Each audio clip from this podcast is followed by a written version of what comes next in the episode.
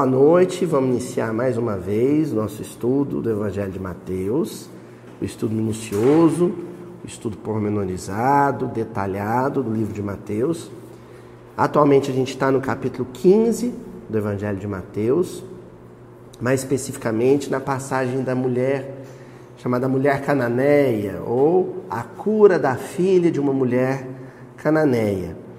Eu me lembro que na semana passada eu comentei com vocês que essa é uma passagem em que a gente fica transitando entre dois eventos que acontecem.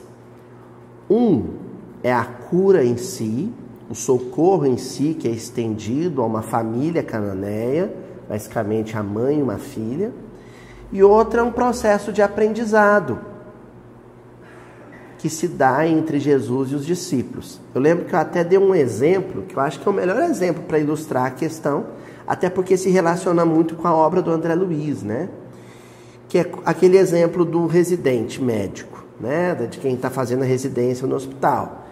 Ali no pronto atendimento, no pronto-socorro, ao mesmo tempo que o, o, o doutor veterano, o médico veterano, está socorrendo um caso real, né?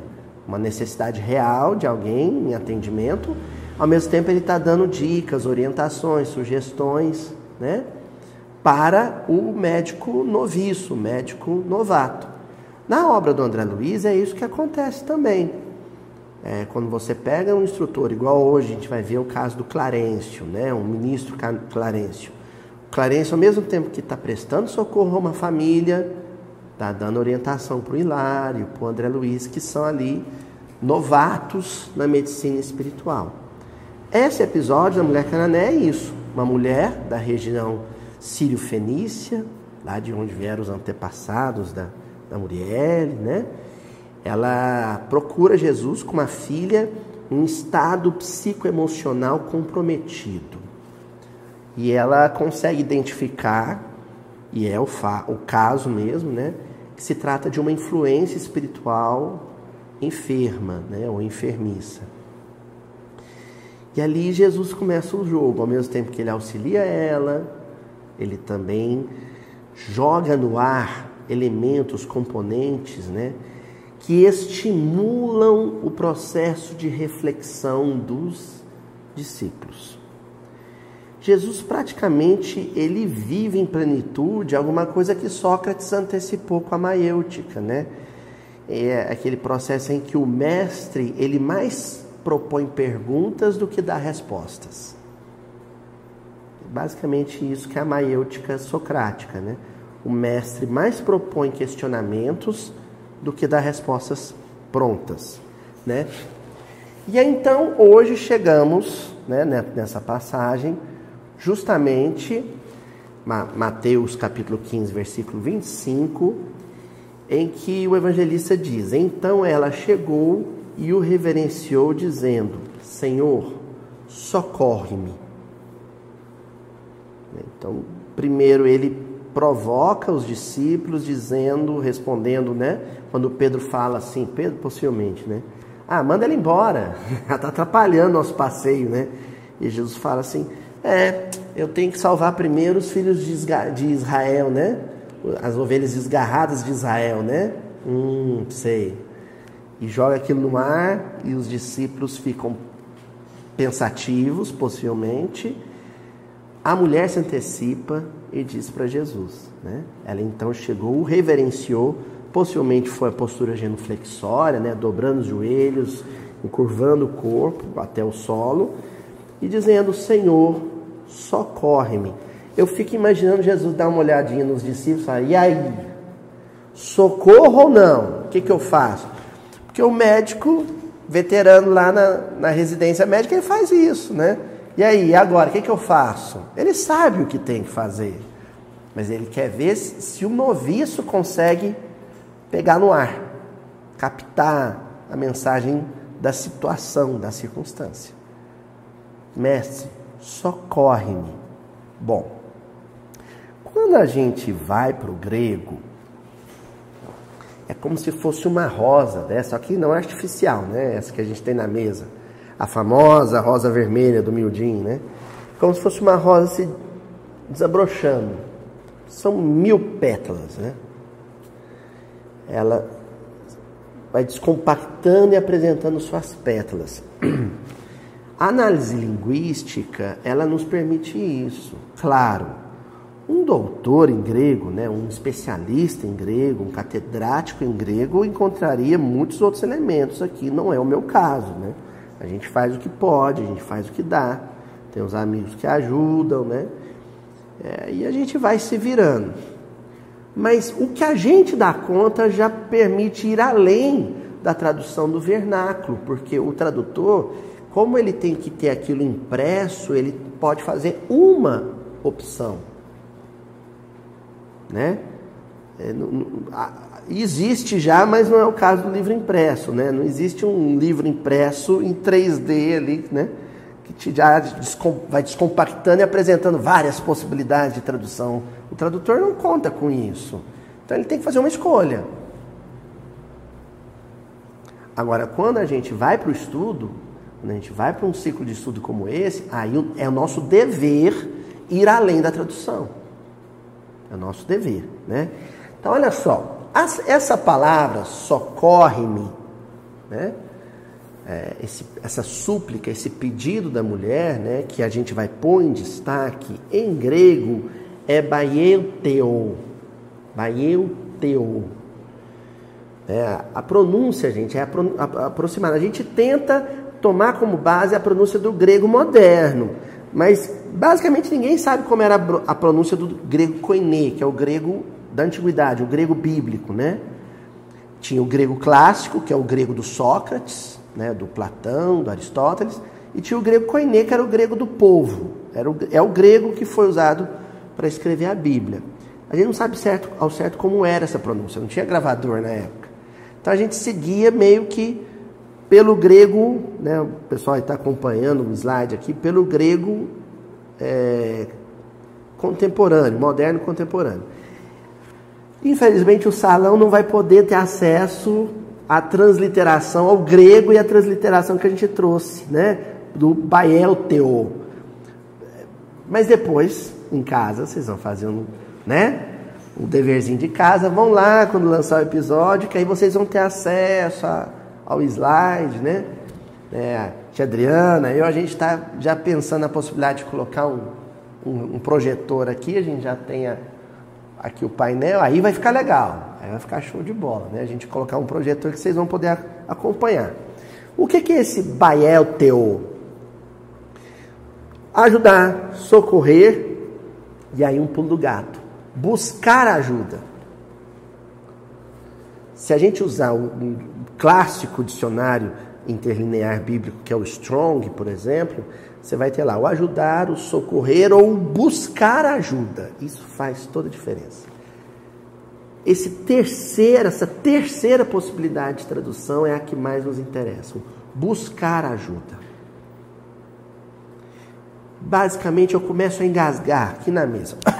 começo a engasgar. Aí eu grito para minha mãe assim: Mãe, me ajuda, me socorre. E ela vai lá no fundo buscar um copo d'água para mim, ou se eu tiver realmente as vias de fato aqui, né? Já faltando ar, ela corre no, né?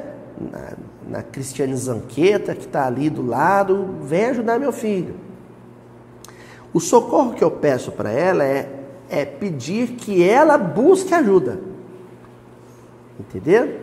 Não necessariamente que ela me ajude. O caso aqui especificamente, como Jesus assume uma posição de intercessor entre Deus e a humanidade, né?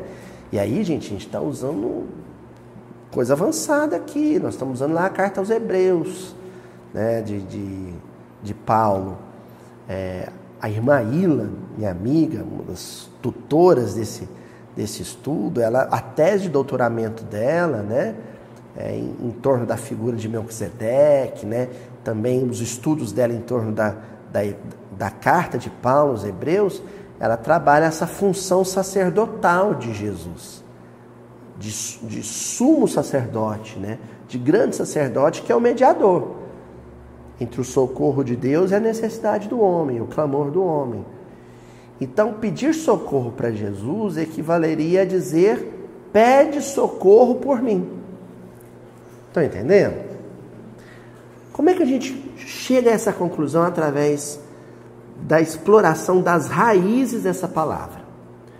Uma outra palavra que antecede essa, de onde deriva essa, é o próprio Baeltos.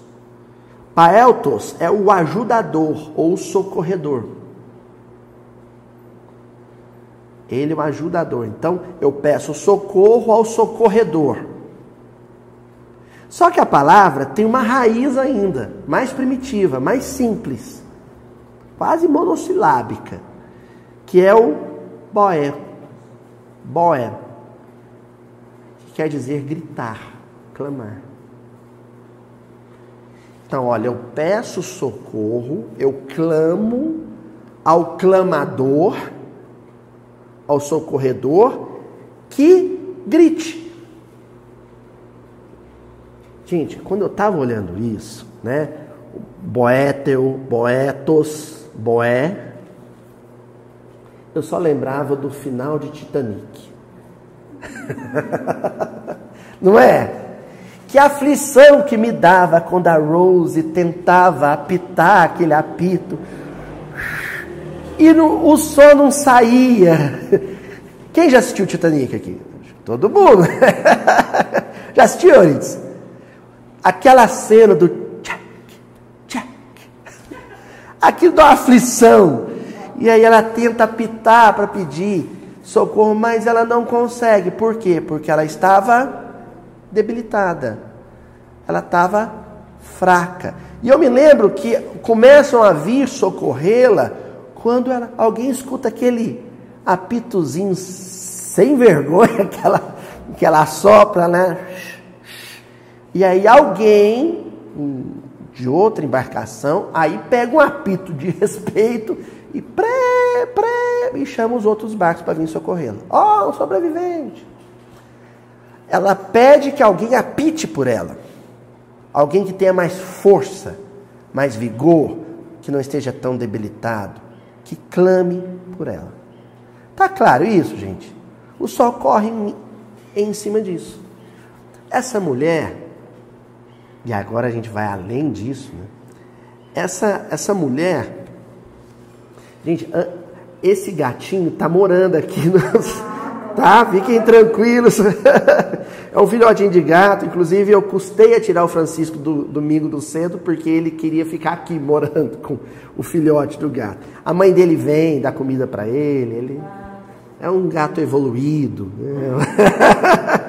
é um gato espiritualizado. Mas então, aí ó, o gatinho, ele tá ali, miau, miau, miau. Ele tá pedindo socorro para a mãe. Possivelmente a mãe é que vai buscar socorro. Tem disso, né? Um animalzinho vai lá atrás do seu tutor, ó, vem ajudar o meu filhote. Né? Não é típico isso? Mas aqui tem mais uma questão que a gente comentou semana passada, que é o lance do preconceito com uma mulher e estrangeira e politeísta. Uma mulher estrangeira politeísta ela percebe a censura dos discípulos quando dizem: Senhor, manda ela né? Fala, vai sentar, Cláudia. manda essa mulher parar de gritar aqui. Ela percebe a humildade. Ela podia falar assim: fica quieta aí, seus mané, eu estou falando é com ele. ela podia falar isso, mas não. Ela se coloca no seu lugar social. Olha, ela se coloca no seu lugar social e diz: tá, tudo bem. Eu posso ser mulher, posso ser estrangeira, uma goi, né, uma gentil.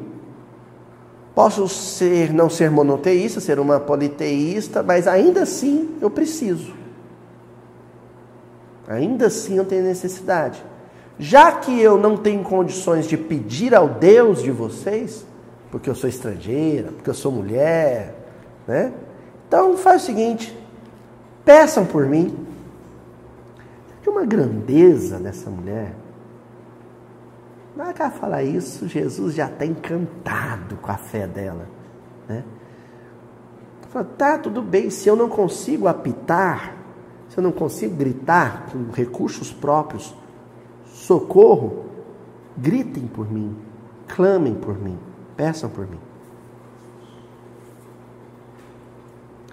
Esse tema, esse tópico da chamada prece intercessória, a prece que a gente faz em nome de alguém ou por alguém ou no lugar de alguém, isso é amplamente explorado na literatura espírita. E é o tema que a gente vai analisar hoje. Porque essa prece tem valor dobrado. Uma coisa é eu pedir, Senhor, me salve da Covid. Outra coisa é eu dizer em oração, Senhor, eu estou com saúde, eu não tenho Covid, estou aqui orando por quem tem, pedindo por quem está com a doença. Estou vacinado, já tive Covid duas vezes, cheio de imunidade mas a minha prece é por quem não se vacinou, não quis se vacinar, não pôde se vacinar, ou tem muitas comorbidades. Estou dando exemplo da Covid, mas isso vale para qualquer outra circunstância. Tenho comida na minha casa, minha geladeira está cheia, meu armário está cheio, mas eu vou orar por quem não tem, por quem procura osso no fundo do caminhão.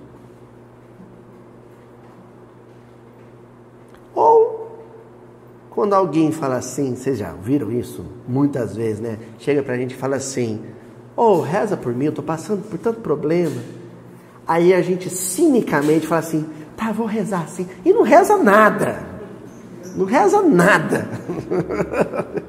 Depois você sai dali, você até fica com dózinha, fala assim: não, você precisa rezar pelo fulano. Aí você, quando você cai na rotina da sua vida, pronto. Se perdeu, você não rezou, a gente, além de cínico, tem a cara de pau depois de encontrar com fulano. Você rezou por mim? Rezei.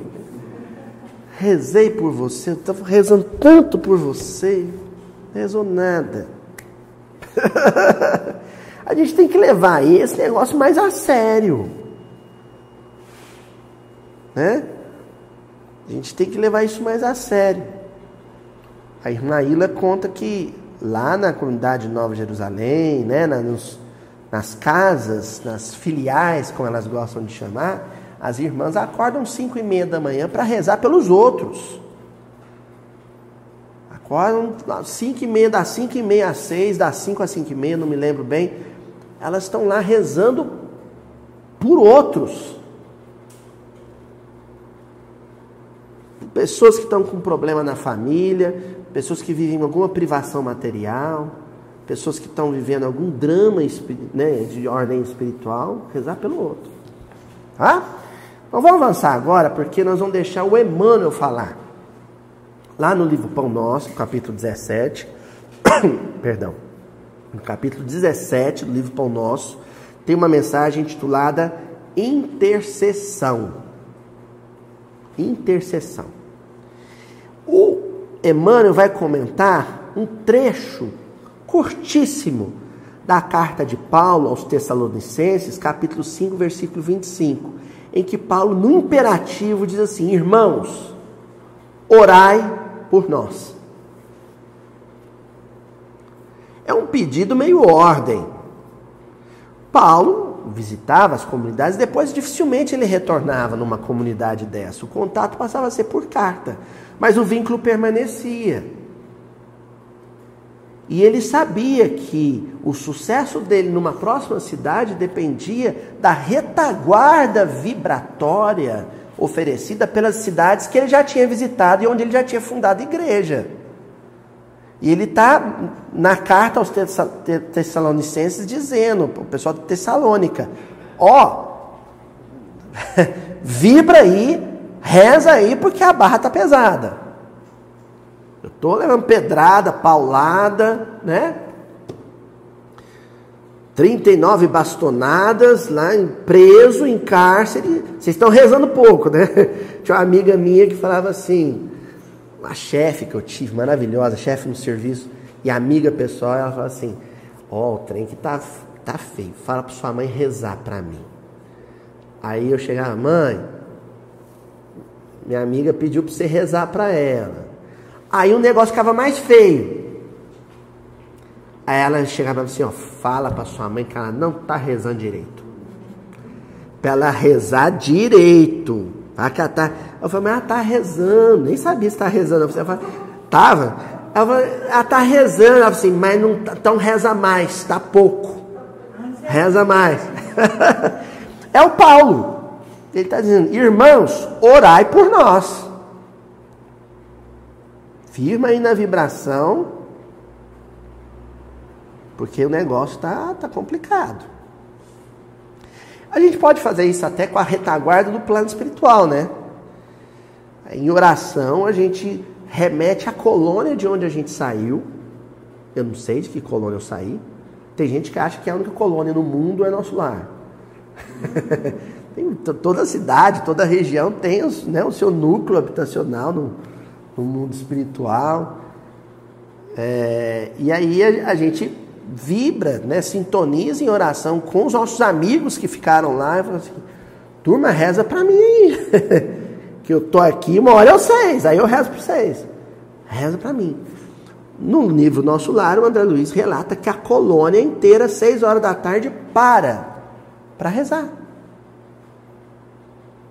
Né? E interessante que na tradição católica tem a hora, hora do Ângelus, não é assim? É, a gente para para rezar com Mãe Santíssima, pela humanidade, prece intercessória. E aí o Emmanuel vai comentar essa, esse pedido ordem de Paulo de Tarso à igreja de Tessalônica. Ele pega e diz assim: a súplica da intercessão é dos mais belos atos de fraternidade e constitui a missão de forças, a emissão de forças benéficas e iluminativas que, partindo do espírito sincero, vão ao objetivo visado por abençoada contribuição de conforto e energia. É um parágrafo longo, então eu separei aqui uns, uns trechinhos para a gente analisar. Primeiro, súplica intercessória, que a gente estava mencionando. É, a gente, na evangelização infantil, quando vai trabalhar com a criança, fala que a, a, a, prece ela pode ter três características. Aliás, isso quem fala, explica é a própria Allan Kardec, né? Ela pode ser uma súplica, um pedido, ela pode ser um louvor, simplesmente dizer a Deus o que a gente sente por Ele, ou pode ser um agradecimento, né, um reconhecimento de um benefício recebido. Aqui o Emmanuel está se referindo especificamente à súplica, pedido, mas é um pedido sentimental, né? não é simplesmente dizer passa o garfo para mim, não. É um pedido emotivo, sentimental. E porque é de intercessão, não é por nós. Ora, você faz um pedido carregado de emoção por alguém. Quer dizer que você foi capaz de sentir uma coisa chamada empatia. Empatos. A mesma emoção. Ou o mesmo sofrimento. Ou a mesma tristeza. Ou a mesma saudade. Ou a mesma angústia. Quando as mães chegavam lá, perdi meu filho num acidente é, de moto, perdi meu filho num, num afogamento, para o Chico Xavier e ele chorava com elas, ele orava com elas, falava, vamos orar, minha irmã, e segurava na mão delas, é porque naquele momento o coração do Chico virá, se tornava um coração de mãe. Ele sentia a dor daquela mãe e orava junto com ela, ou por ela. Porque muitas vezes a dor é tão grande que você não consegue nem rezar. E quem é que vai julgar uma mãe que perdeu um filho? Não consegue. Eu já tive episódios de, de melancolia, de tristeza, que eu não dava conta de cantar Tim Vanessa. Não dava conta de ler uma mensagem. Pedia para um amigo, reza para mim, lê uma mensagem para mim. Culto do evangelho lá em casa. Estava tão triste, tão triste, Muri, que eu falava assim, mãe, faz a prece para mim hoje. Sempre eu que faço. Né? Pessoa parecido. Aí eu falava, mãe, faz hoje que eu não dou conta. Lê para mim, Ju. Hoje eu não estou dando conta, porque estava com um processo de inanição espiritual. A súplica intercessória é isso. O outro não tem força para rezar, vou rezar por ele. Bonito isso, né? A Emmanuel, eu destaquei aqui também, ele fala de uma emissão de forças benéficas e iluminativas.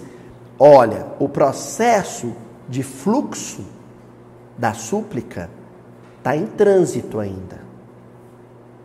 Ou seja, as esferas socorristas ainda estão assimilando a mensagem e se mobilizando para o socorro vir.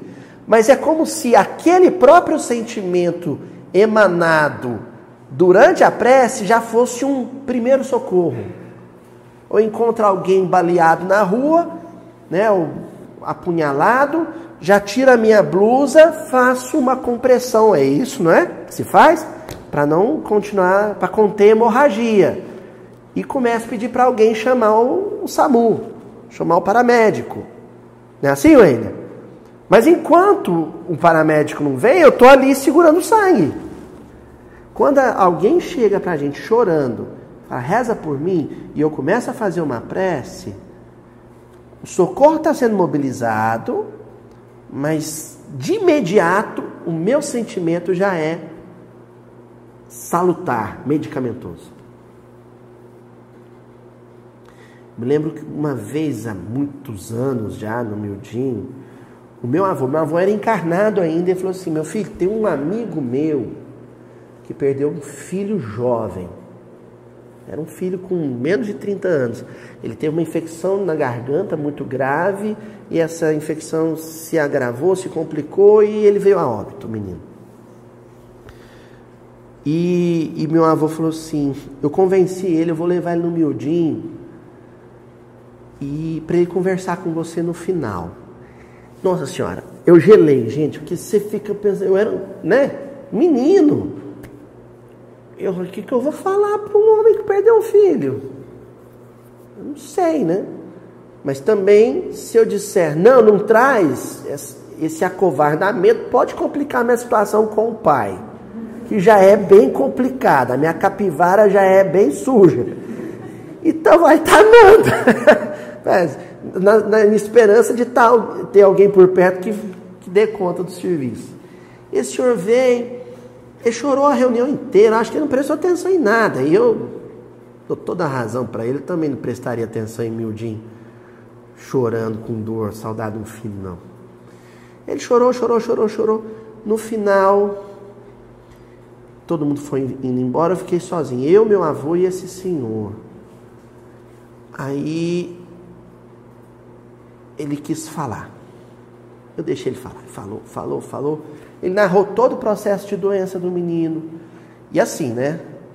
Narrativa intercalada com choros de soluço. E eu já o nó na garganta, né? E eu pensava, pensava comigo, se eu chorar com esse homem, será que eu não vou estar tá, é, estimulando ele a se desesperar mais, né? Tipo, ele veio para secar o pranto e eu choro junto, e eu ficava naquela dúvida. Mas não deu, teve jeito, eu chorei, junto, né? Quando terminou, falei, olha, não sei o que dizer para o senhor. Nem acho que algo que eu venha dizer sirva. O que eu posso fazer é rezar por nós dois. Porque eu estou emocionado, o senhor está emocionado, para nós dois, para a gente se acalmar, pelo menos. Aí eu segurei a mão dele, a gente fez uma prece junto e saiu mais calmo daqui. Eu, a minha prece foi, eu procurei uma prece bem honesta, assim. Senhor, acalma nosso coração, porque estamos, né, com o coração sangrando. O Pai mais, lógico. Pré, foi uma súplica com uma emissão de forças benéficas e iluminativas. Eu acho que quem socorreu mesmo foi a espiritualidade que aqui estava e que possivelmente depois, durante o sono, trouxe esse senhor para o salão. Mas aquela minha emoção durante a prece, acho que ela já foi matéria-prima, substância, sabe? Princípio ativo nas mãos dos farmacêuticos do mundo espiritual, que ali deram o primeiro socorro. Né? conforto e energia, ou conforto em forma de energia. Né? Aí na mesma mensagem o Emmanuel diz assim: o homem custa crer, o homem de maneira geral, o homem custa crer na influenciação das ondas invisíveis do pensamento. Contudo, o espaço que o cerca está cheio de sons que os seus ouvidos materiais não registram. E aqui o homem custa crer, o Emmanuel não está falando de ateu, materialista, quem não é espírita. Não. Emmanuel escrevia para espíritas. Vamos vestir essa carapuça?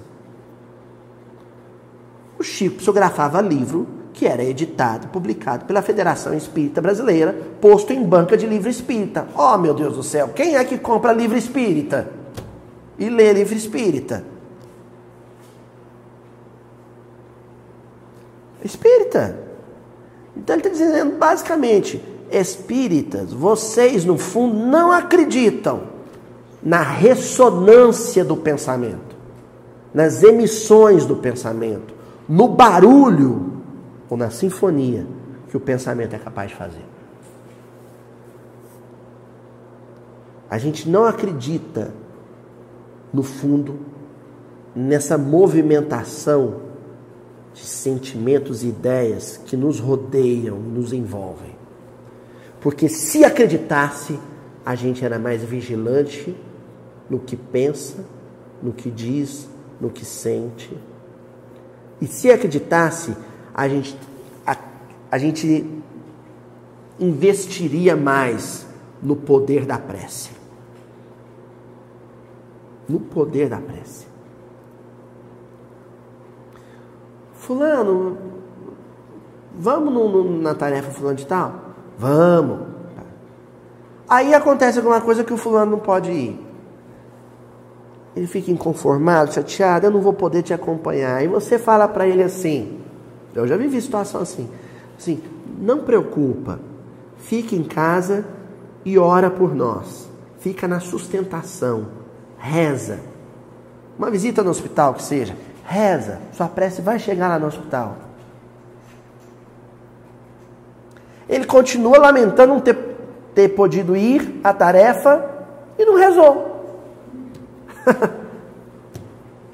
não rezou. Ah, Luiz, desculpa, não vai dar para ir no miudinho quarta-feira. Eu, assim, eu falo, não tem importância não. Da onde você estiver, vibra pela tarefa. Ô, gente, eu quero acreditar que vocês vibram mesmo, viu? Né? ah, eu vou estar tá de. A pessoa fica toda cheia de culpa. Ah, eu vou estar tá de férias com minha família na praia. Eu falo, assim, não tem importância, vai para a praia na quarta-feira, lá da praia, do, do restaurante. Na hora que der sete e meia, você faz uma vibração por nós. E o sujeito não faz, porque ele acha que, ah, eu na praia, no restaurante, né? Tá toda parte.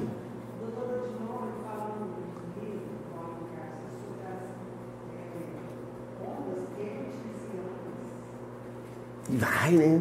Luminosas, ondas luminosas e sonoras, né? Que atravessam um, o espaço que cruzam o espaço e chegam onde tem que chegar. É isso que o Emmanuel está dizendo. Então ele acrescenta assim: não ouvides, não esqueça, os bens da intercessão. Jesus orou por seus discípulos e seguidores nas horas supremas. Vamos citar uma hora suprema? O horto, Getsemane.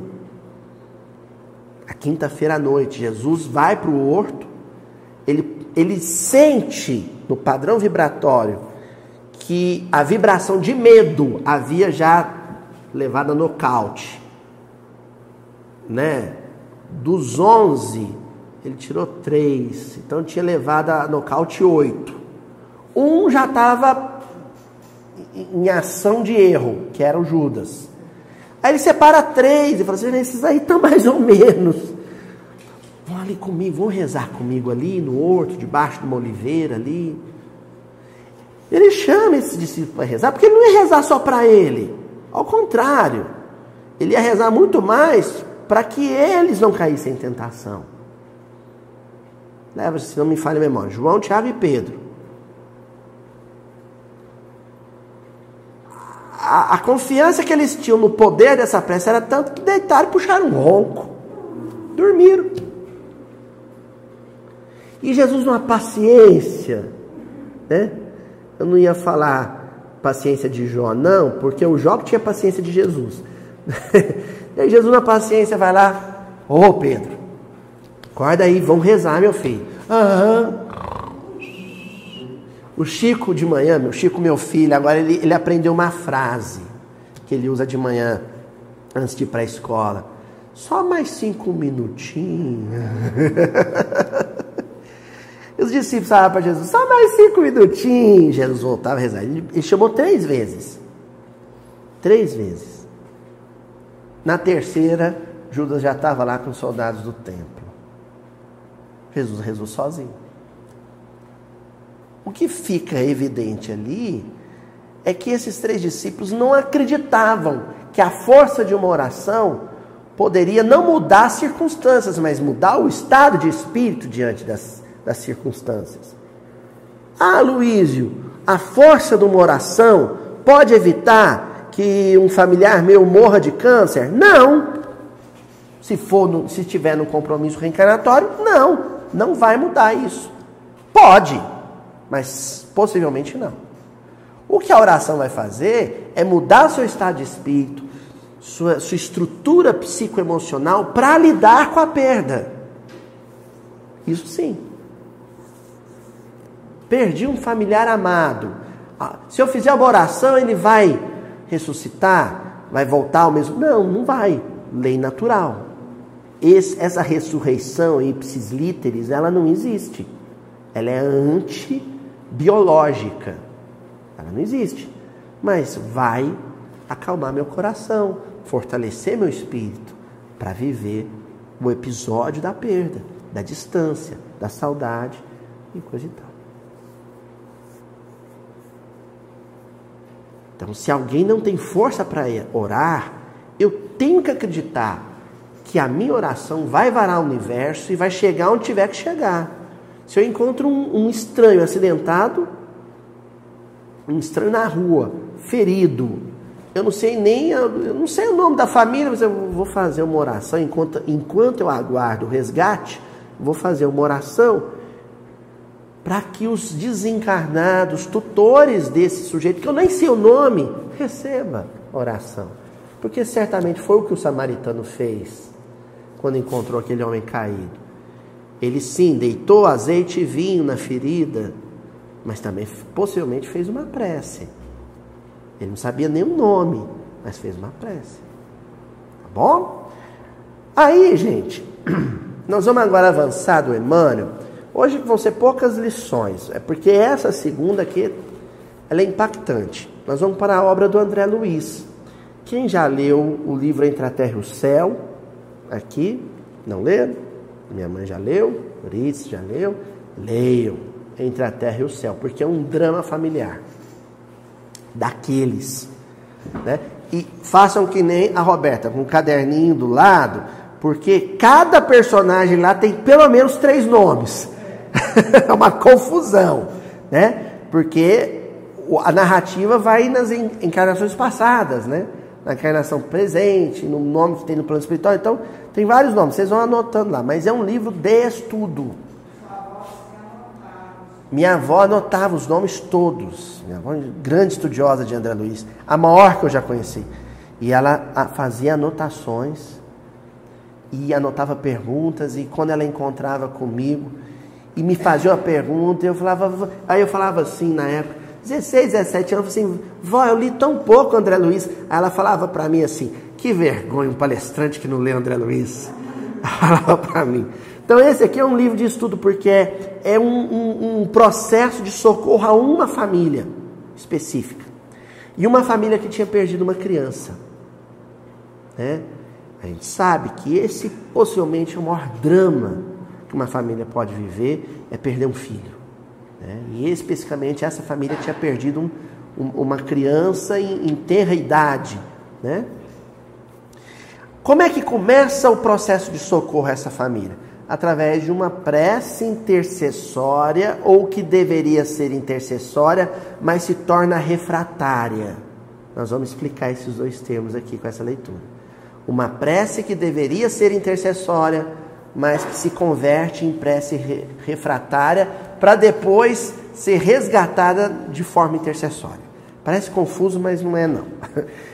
A narrativa é a seguinte: a Evelina, ela estava vivendo esse drama, né? Ela tinha um irmãozinho menor que é o, o Júlio, né? Que vai vir a óbito. Tinha o, o, o, o pai, ela era filha do primeiro casamento do pai, o pai sofrendo a perda do filho, a madrasta sofrendo a perda do filho, né? Então ele, o Júlio era irmão por parte de pai da, da Evelina, né, Eurides? E aí a Evelina faz uma prece para a mãe. A menina, uma menina de 15 anos. Ela, de frente à fotografia da mãe, já desencarnada, pai era, tinha sido viúva, casou em, segunda, segundas núpcias, ela faz uma oração para a mãe, pedindo que a mãe viesse socorrer a família. Né? A princípio, aliás, inclusive, nesse ponto da narrativa, o Júlio ainda não tinha, na presente existência, falecido, né, Eurídice? A, a, essa mãe da Evelina, ela era a obsessora da casa.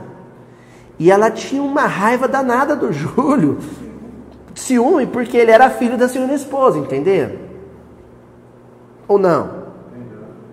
Não é assim, eu, aliás, eu confundi a narrativa. Desculpa, gente.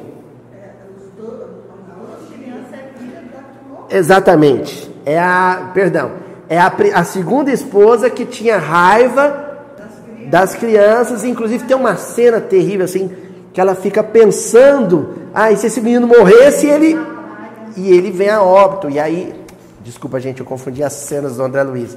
E aí a, a desencarnada, a mãe dos meninos, fica com mais raiva da segunda esposa porque ela captou o sentimento e o pensamento dela e disse, ah, você matou meu filho. Pronto, agora contamos direitinho a história. Não é, Euridice? Estou recorrendo a Euridice porque a Euridice é a segunda maior estudiosa de André Luiz que eu conheci, depois da minha avó. O, o Entre é um livro muito confuso, assim, porque são várias histórias. Aí tem um pouco a história da Guerra do Paraguai, que é a existência anterior. Eles tinham, é uma história meio confusa. Mas o que eu quero focar aqui é esses dois primeiros capítulos, né? Que é quando a Evelina dirige uma prece para a mãe, mas a mãe não estava em condição de ajudar a Evelina, porque na verdade a Evelina, a mãe da Evelina era a obsessor da casa. Ela tinha ciúmes da segunda esposa, né? Mas essa prece se perde? Essa é a pergunta que eu faço. Sem querer, ela estava rezando para o vilão ajudar a casa dela, que era vítima desse vilã, dessa vilã. Essa prece se perde. Esse, esse, esse fenômeno de uma prece, de um pedido de socorro feito a alguém que não tem condições de socorrer, ou de pedir o socorro em nome de quem pediu. Por exemplo, a mulher canané pedindo que Jesus pedisse socorro por ela. Mas era Jesus. E se não fosse? Talvez esse intercessor não tivesse condições de pedir socorro. Nesse caso, a prece seria refratária. Como a emanação vibratória, ela ocorreu, ela se deu, ela aconteceu, essa vibração está no espaço. E pela lei de afinidade, ela vai chegar a quem vibra em sintonia afetiva com o que fez a prece. No caso da Evelina, a prece chegou, sabe onde? Na colônia a qual ela pertencia, o nosso lar. Entendeu? E assim que o serviço socorrista do Ministério do Auxílio captou a emanação vibratória, ela estava matriculada no Ministério, ela estava inscrita no, né, né, dentre as a, os, os encarnados que, que estavam sob a tutela desse ministério, então a prece é levada até o Clarencio. E coincide da, da, da prece ser levada até o Clarencio, né? É uma coisa meio. É, é, é, vamos dizer assim, é, os, os, os, a tripulação levando uma mensagem até o Capitão Kirk, né? para lembrar né, a Jornada das Estrelas, né? Quando chegou, tem uma prece que foi dirigida à colônia, o que, que, que, a gente faz? Se é levado até o Clarencio, na hora em que ele estava dando instruções para o André Luiz sobre a prece. Aí eu separei uns trechinhos aqui. Tá? Então, o Clarencio, ele começa, enquanto ele conversava com o André Luiz, o Hilário, ele diz assim: todo desejo é manancial de poder. Todo desejo é manancial de poder. A planta que se eleva para o alto, convertendo a própria energia em fruto que alimenta a vida, é um ser que ansiou por multiplicar-se.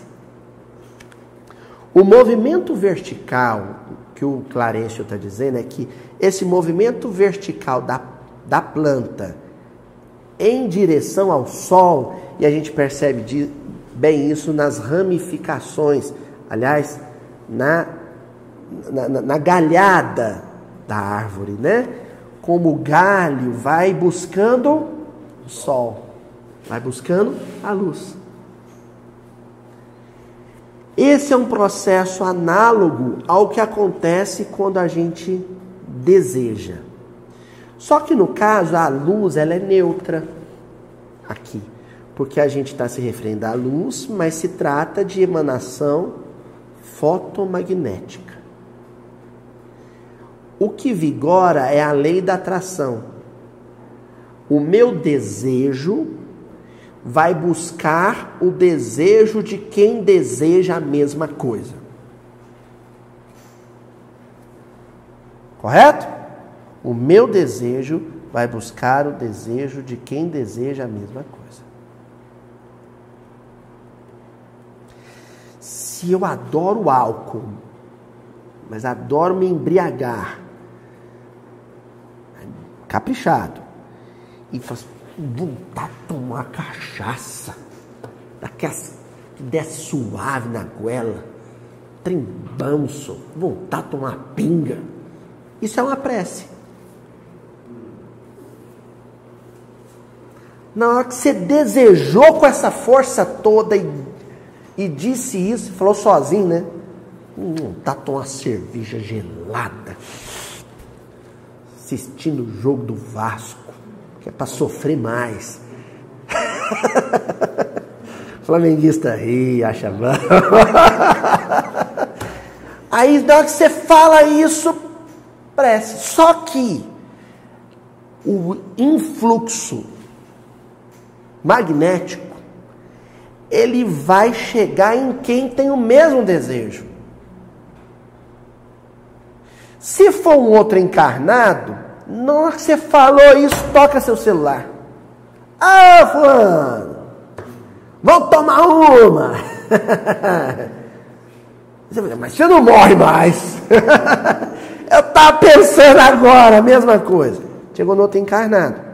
Se for um desencarnado, também. Só que o outro encarnado vai beber com você, enquanto o desencarnado vai beber por você. O outro vai pegar o carro, passar, comprar cerveja, sentar do seu lado, ele vai abrir a latinha dele, você vai abrir a latinha sua. Mas o desencarnado que tem vontade de beber, ele não tem como beber. Ele está desencarnado.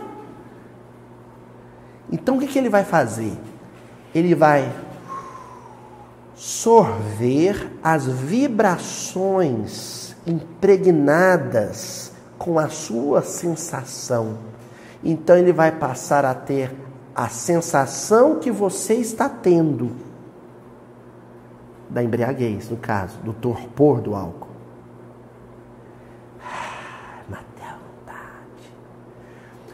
Com uma diferença, ele não tem mais ressaca. O fígado dele não existe mais.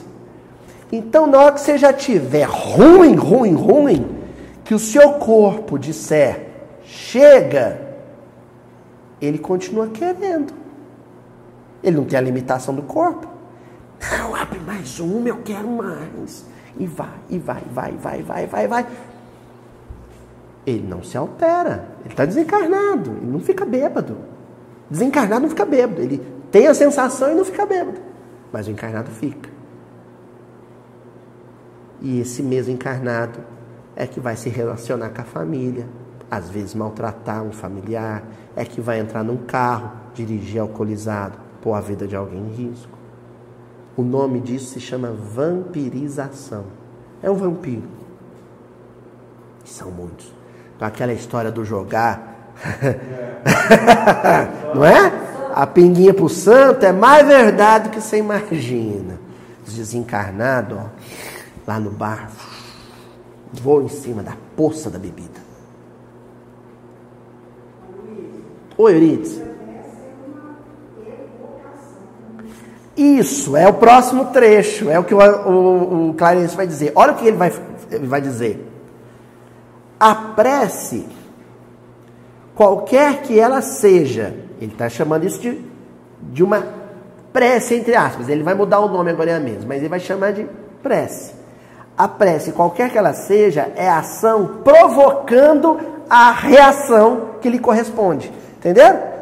Um cutuca, o outro atende o chamado. A prece é a ação provocando a reação que lhe corresponde. Vamos ficar primeiro no sentido negativo para depois a gente falar no sentido positivo. Conforme a sua natureza, ó, paira na região em que foi emitida ou eleva-se mais. Ou fica aqui ou sobe. Ou é nevoeiro, não é assim? Ou é nuvem ou é frog, ou. Frog não, frog é sapo, né? Como é que chama? É, é. Como? Fog. Perdão pelo inglês. Que é aquela. Eu estou citando isso porque você vai na Inglaterra, né? O pessoal que é da Inglaterra vai na Escócia, né? Assim, mulher? E é aquele clima assim, esbranquiçado. Aquilo lá é umidade que não subiu, que fica aqui a vibração, o pensamento idem. Se ele é muito, se ele é mais denso, ele fica aqui. E a gente imerso, mergulhado nesse nevoeiro, nessas brumas, nesse fog. Entendeu? Agora, se for mais sutil, mais leve, sobe. Nem balão. Aí ele continua dizendo assim: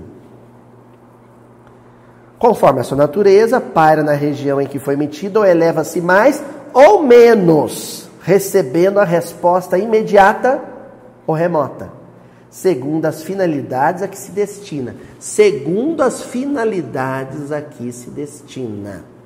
Com qual intenção você sentiu? Com qual intenção você pensou? A intenção que vale.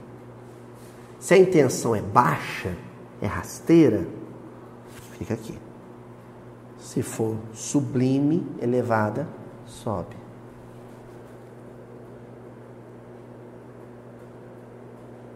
Saudade doente amado. Ai, vontade de abraçar minha mãe que desencarnou. Ai, vontade. Na hora que você fizer isso, você abraçou. abraçou. Ela sentiu o abraço, você sentiu também. Né? Arrepiou os cabelos do braço, tudo. Abracei. Agora, se for. Ai, que saudade, que vontade de abraçar minha mãe, mas eu não posso. Esse soco que você deu na mesa porque não pode abraçar o que desencarnou, quem sentiu não foi a mesa, foi ele. Foi o desencarnado. Porque aí não é saudade, aí é revolta, amargura. Mas ambos os sentimentos chegaram lá a quem se dirigia, né? É uma forma de prece. O Clarencio continua dizendo assim: cada prece, tanto quanto cada emissão de força, aqui ele já começa a distinguir É, vamos lembrar que uma aula, né? Então aqui ele já começa a distinguir. Dizer, tem coisa que a gente está chamando aqui de prece, para vocês entenderem, mas não é prece, é uma simples e mera emissão de forças. Uma descarga energética. Se caracteriza por determinado potencial de frequência e todos estamos cercados, cercados por inteligências capazes de sintonizar com nosso apelo, à maneira de estações receptoras. Estação receptora, o celular. Liguei. O outro pode até não atender, mas que vai tocar, vai. Que vai vibrar, vai. Porque ele tem como controlar o aparelho, mas não tem como controlar a vibração. Não é assim? Tocou, olhei. 0303 é telemarketing. Não quero. Oh, minha mãe. Juju. Entendeu? Aí você recebe ou não. E quando você emite, o outro vai sintonizar ou não. É o que ele está chamando de emissão de forças. Cada consciência, à medida que se aperfeiçoa e se santifica, e o santifica aqui no sentido de se distingue, se torna especial, aprimora em si qualidades do Pai Celestial, harmonizando-se gradativamente com a lei. Então, quando a gente diz assim, é fulano é uma pessoa tão especial, Kodesh, né? Santo. Fulano é uma pessoa tão santa, tão especial. Por quê? Porque ela está recuperando aquele, aquele, aquele dizer bíblico, né? De que fomos criados à imagem e semelhança de Deus. Aí a gente se degenera, a gente deixa de parecer com Deus. E depois faz o caminho de volta à medida que você vai se tornando um ser humano especial, santo, você vai cada vez se parecendo mais com Deus. Você vai ficando em maior comunhão, vai ficando mais íntimo com Deus. Consequentemente, a sua capacidade de interceder, de ser intercessor, é maior. a necessidade, o anseio, a prece, a oração, a súplica de alguém chega em você, quanto maior for a sua parecença com Deus, a sua semelhança com Deus, maior a sua capacidade de ser intercessor, de ser mediador. Tá? Por isso que compensa mais você rezar pensando no Chico Xavier do que no Luiz Elias. O segunda opção é mau negócio. Ó, quanto mais elevada a percentagem dessas qualidades, as qualidades de Deus que você já tem, num espírito, mais amplo é o seu poder de cooperar na execução do plano divino. Por isso que a gente vai rezar e fala, ah, Eurípides Barçanufo, Bezerra de Menezes, assim, tem que cursar Sampaio. Já, acho que eu contei já a história, né? né? da sogra no carro, a sogra espírita começa a falar, José de Menezes, Santo, né, Santo Agostinho, né, Allan Kardec, Chico Xavier, porque o carro não subiu o morro. Aí o, o genro fala, você tanto de espírito que você está pondo no carro, não vai subir mesmo. e tem santo, né? Um católico é assim também? Nossa Senhora Aparecida. É, São Judas Tadeu. O que, que é isso?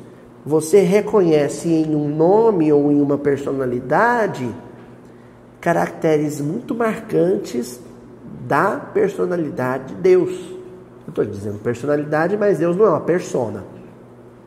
Mas ele tem a imagem e a semelhança de Deus mais nítida. Aí você confia, poxa, esse aí é íntimo com Deus, é com ele mesmo que eu vou falar. Como você vai procurar um emprego? Não é assim? É, eu quero arrumar um emprego lá na, onde o William trabalha. Aí surge, quantas vezes você já recebeu currículo de parente, de amigo, não é, William? Leva o currículo lá para mim. Aí você não vai entregar currículo para qualquer um, vou entregar para o sujeito que eu sei que é velho de fábrica, é amigo de muita gente lá dentro. Uma prece intercessória é isso. Você recebe um currículo para interceder fala assim, ó, dá uma força ali, um chegado meu, né? É, é flamenguista, mas é gente boa, é, é, é alguma coisa assim. Aí eu estou obsidiando isso. Continuando André Luiz ainda no capítulo 1. Aí começa o residente, o Hilário, pega e faz uma pergunta assim: contudo, como interpretar o ensinamento quando estivermos à frente de propósitos malignos? Um homem que deseja cometer um crime estará também no serviço da prece? Tipo, o sujeito reza um Pai Nosso com a equipe antes de assaltar um banco. Não é assim? Pode acontecer um negócio desse? Acontece. Acontece. Acontece. Mas não se rezava um Pai Nosso antes da fogueira da Inquisição? Não se orava antes de ir para a cruzada na, na Península Ibérica, na Terra Santa, lá matar o infiel? Eu me lembro, 2013, foi a, a, quando eu fiz uma viagem para Israel. E eu fui com, com os amigos, eu tava, teve uma hora que eu estava ali na, na praça do, do Muro das Lamentações, aí tinha uns amigos ainda saindo lá, porque tem tipo um bequinho assim, bem escuro, onde lá o pessoal fica fazendo bastante oração. E esses amigos tinham ido lá, eu e o Haroldo, a gente já tinha, o Haroldo Dutra, a gente já tinha ido lá e estava esperando eles voltarem. Aí a gente ficou parado assim, olhando o pessoal no Muro das, das Lamentações, né? Batendo a cabeça no muro, alguns com a cabeça encostada assim, e as lágrimas escorrendo. Assim. Eu vi aquilo, fiquei comovidíssimo, né? Acho que deu saudade, deu saudade, né? Eu olhei aquilo, fiquei comovidíssimo, comecei a emocionar, falei, que fé, né? Aí eu olhei para o lado do Haroldo, ele estava me olhando assim. Eu falei, rapaz, impressionante a fé desse povo, né? Ele falou: o problema é que tem uns ali que estão rezando pela destruição do infiel, né? Porque, na verdade, o que a gente chama de muro de lamentações é um muro de arrimo, né? O templo ficava em cima, aquele que lá não é uma parede do muro. Do, perdão, que lá não é uma parede do templo que, que sobreviveu. As paredes do templo acabou tudo, não sobrou nada, devastou. Mas sobrou o muro de arrimo que segurava um montezinho, né? E o pessoal fica rezando aqui lá. Por que, que não reza em cima onde era o templo? Porque a, a, a, a tradição islamita criou lá o domo da rocha, porque foi lá que o, o Maomé subiu aos céus. Fizeram uma mesquita em cima. No lugar onde era o templo, fizeram uma mesquita. E aí não pode rezar lá, porque senão, pau quebra. Então eles ficam lá rezando para a mesquita desmoronar. Ó. Fica lá, mulher, eles ficam lá na beira do muro, rezando para os soldados de Deus virem matar o inimigo tudo, destruir o inimigo tudo. Rezando. Graças a Deus que aqui no Brasil isso não acontece. Graças a Deus que o Brasil é o coração do mundo, a pátria do Evangelho, e brasileiro nenhum reza colado em muro pedindo para o inimigo ser destruído. Graças a Deus. Né? E aí o Clarencio pega e dá a resposta. Ele responde assim: abstenhamo-nos de empregar a palavra prece, entre aspas quando se trata do desequilíbrio, digamos, invocação. A Euridice falou agora é a mesma. Né, Euridice? Isso não é para chamar, o Clarence está dizendo, não chama isso de prece. Isso é invocação. Quando a sua oração visa o sofrimento, a morte de um inimigo, isso não é prece, é invocação. E sem querer ser hollywoodiano é invocação do mal. É invocação do mal. É sombrio. Na hora que você desejar isso, você se sintonizou com outro encarnado que deseja a mesma coisa. Daí um pouquinho está todo mundo rezando de mão dada, desejando a mesma coisa. E também um desencarnado que deseja a mesma coisa. Pronto. Ali você cria um elo de imantação vibratória que não se desfaz fácil. E quem tentar penetrar nesse elo de imantação vai ser eletrocutado espiritualmente. Aí você tem que fazer o processo inverso. Se alguém invoca querendo a morte, a tortura, a prisão, você ora pedindo a vida, o carinho, a liberdade. É a única forma de neutralizar. Tanto que em seguida o Clarencio pega e diz assim: quando alguém nutre o desejo de perturbar, uma falta está invocando forças inferiores. Olha, vou repetir. Quando alguém nutre o desejo de per... per... perdão, gente, eu li errado. Quando alguém nutre o desejo de perpetrar uma falta, está invocando forças inferiores, imobilizando recursos pelos quais se responsabilizará. Se essa minha invocação resultar na morte, no sofrimento de alguém, eu vou ser responsabilizado. Aí nós já adentrando no grande drama do livro Entre até o céu. Por que, que a segunda esposa, a madraça da Evelina, se, vai passa a se sentir culpada depois? E é lógico, a desencarnada vai pôr isso na cabeça dela, né? Vai reforçar isso na cabeça. Porque ela de fato desejou a morte do menino. Ah, mas o menino se afogou lá nas ondas, mas deu um azar. Ela deu um azar. O menino afogou na hora que ela estava pensando nisso. Não é assim, Euridice? Pronto. Desejei. Ah, mas eu não gosto desse político de jeito nenhum. Queria que ele morresse doente no hospital, com a boca cheia de formiga. Daí vê a notícia, acaba de falecer. Você tá na tua conta. Não adianta falar, ai Deus, eu não estava querendo pensar isso. Que o seu benfeitor pensou sim e está registrado. Pensou sim. Sentiu sim. E isso foi uma invocação. Agora, o contrário também acontece, porque é o contrário que a gente quer enfatizar.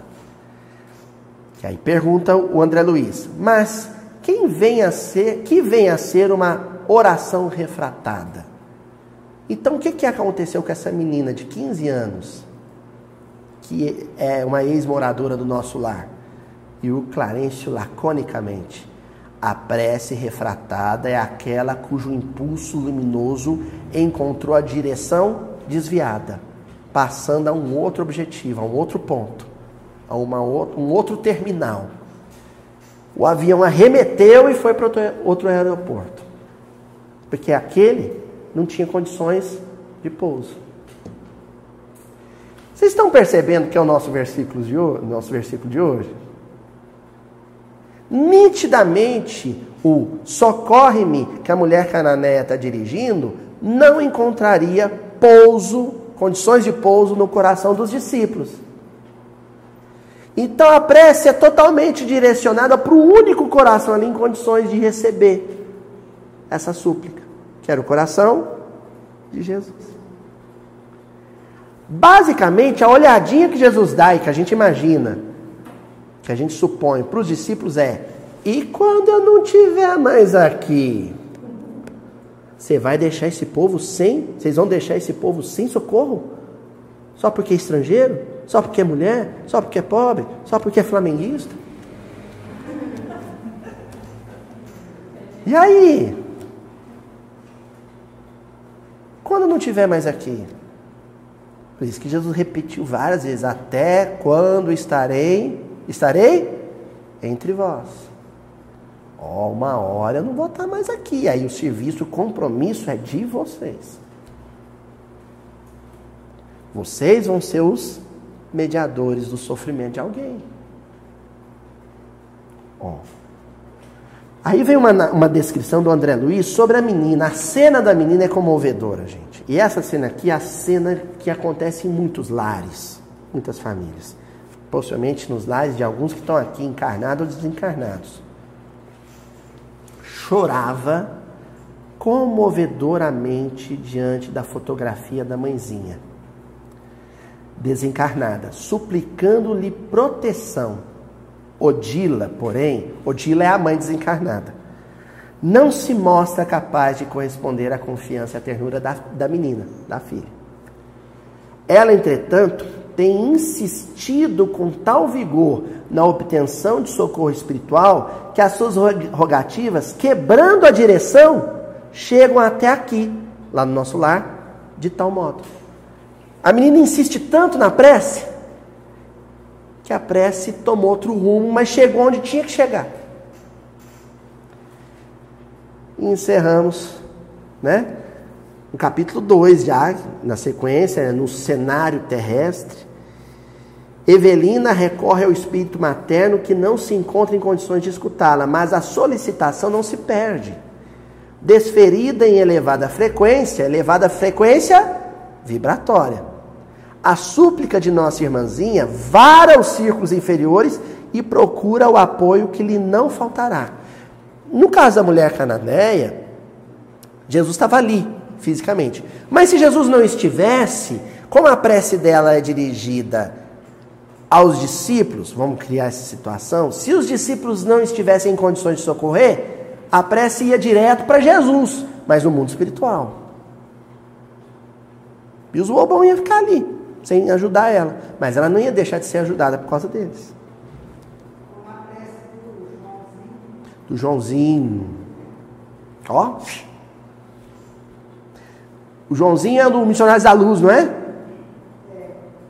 Ah, que, é que é o filho do, da Raquel e do Adelino.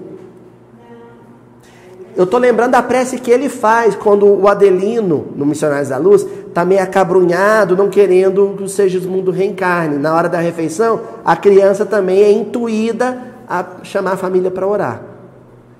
E porque os pseudônimos é sempre assim, Joãozinho, Pedrinho, é sempre assim, a gente confunde. André Luiz é muito complexo. Né? Minha avó que eu diga.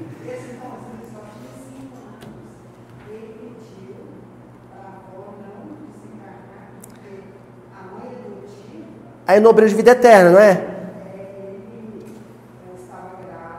Isso. É, nobreza de vida eterna esse aí.